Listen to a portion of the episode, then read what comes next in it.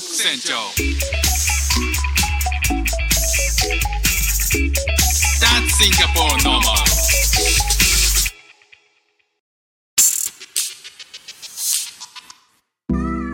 どうもフック船長です。シンガポールで3歳と4歳の息子の子育てをししている主婦です。イラストに挑戦したり歌を歌ったり英語学習の音だったり海外生活で面白いと感じた日本との文化や価値観の違いそこから改めて感じた日本のすごいところなんかをお話ししております。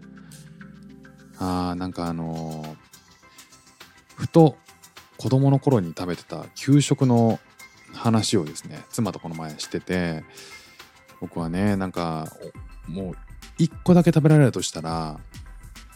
カレーピラフドリア風っていうねあのメニューがあってですね。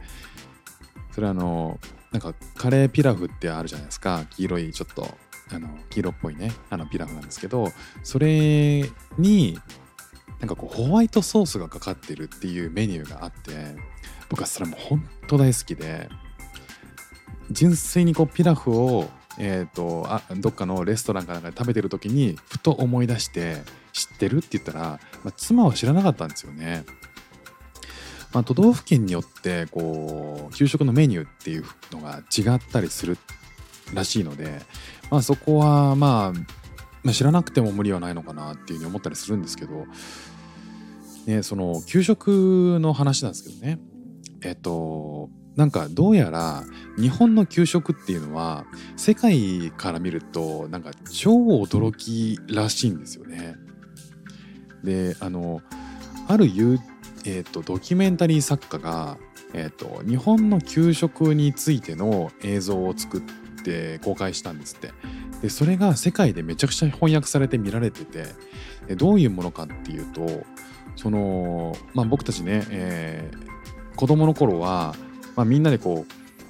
うあの帽子をかぶって給食着を着てでこうみんなで給食の準備をするっていう一連の工程あるじゃないですか。で先生が、えー、一緒にご飯も食べてっていうそのねなんかこう初めから終わりまでみたいなものを全部こう録画して、えー、それを、えー、海外の人に見て見てもらったと。でその海外の人たちはニューヨークの給食管理をしてる人だったらしいんですけどもあのまずそもそも僕が聞いた話だと、えー、アメリカもカナダもそうなんだと思うんですけど、基本的にお弁当を持っていく文化だと思うんですよね、まあ、昔は。で、えー、オンライン英会話でも、えー、そういう話を聞いてみたんですよカナダ人。そしたら、え、基本的にはサンドイッチを、えー、バパパッと入れて、えー、果物をリンゴを丸ごと入れてまあそれで終わりだよみたいな。ザッツイットだよっていう風に言ってて、いややっぱそうなんだって思ったんですよね。ところがこう日本の給食っていうのは毎日毎日メニューが変わるじゃないですか。でそれでも飽きることもないっていうのが、ね、それで学校から用意されるっていうことで、まあ、その凄さ一つありますよね。どれだけ練り込まれてんだと。でその準備の過程で子どもたちがね、えー、自分たちで配膳をしてでそれを取りに行ってっていう給食当番があってっていうことがありますよね。あとはこう食べる時は全員揃っていただきますご食べ終わったらごちそうさまってあとは食事は残さず食べるっていうことを基本的にこうあの先生だったりが言ってきますよね。お残すんじゃないよって言われたりするわけじゃないですか。もう牛乳残してるの誰だみたいな。あ牛乳余ってるけど逆に飲むやついるかみたいな。だから基本的にこう給食って、えー、その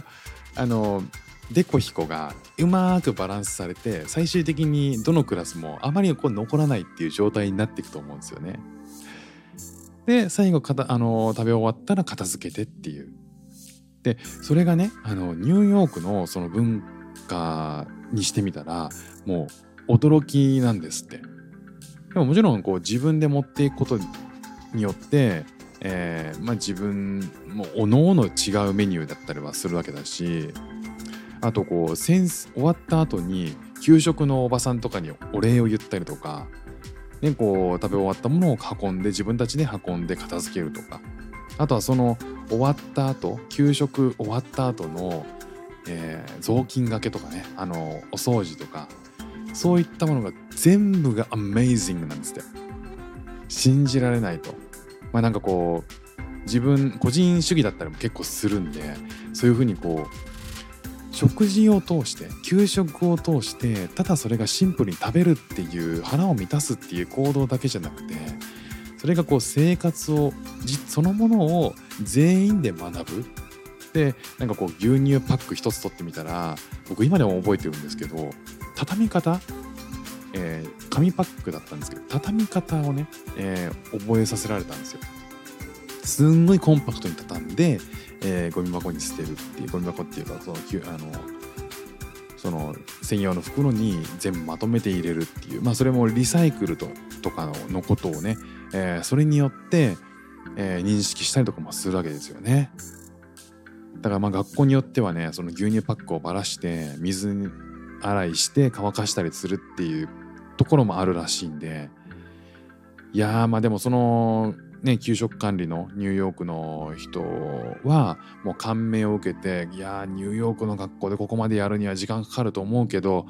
とにかく始めないと前に進まないよねっていうことをねあの深く思ったらしいんですよね。いやそうやってこう日本のことを給食ってすっごくすっごく当たり前のことだったから考えたこともなかったんですけどで、えーと、そうやってこういろんなメニューが出てくること自体、えー、なんかありがたかったですよね今考えてみれば。ここシンガポールでね息子たち給食出るんですけどランチが出るんですけどもうワンボールなんですよね基本的にこう丼にボンボンボンと何かが乗って終わりみたいなそんなメニューなんでその一汁三菜の当時は分かんないですけどこう数品目がもうほぼ確実にあるっていう日本の給食っていやよくできてるなでそのシステムも含めてね子どもたちが自分たちで用意してそこで食育を学ぶとかっていうことも含めて実はよくできてんだなっていうふうに改めて思ったんですよね。でその動画のコメントとか世界中から、えー、寄せられていてなんかみんな礼儀正しくて素晴らしい日本ってすごいなとか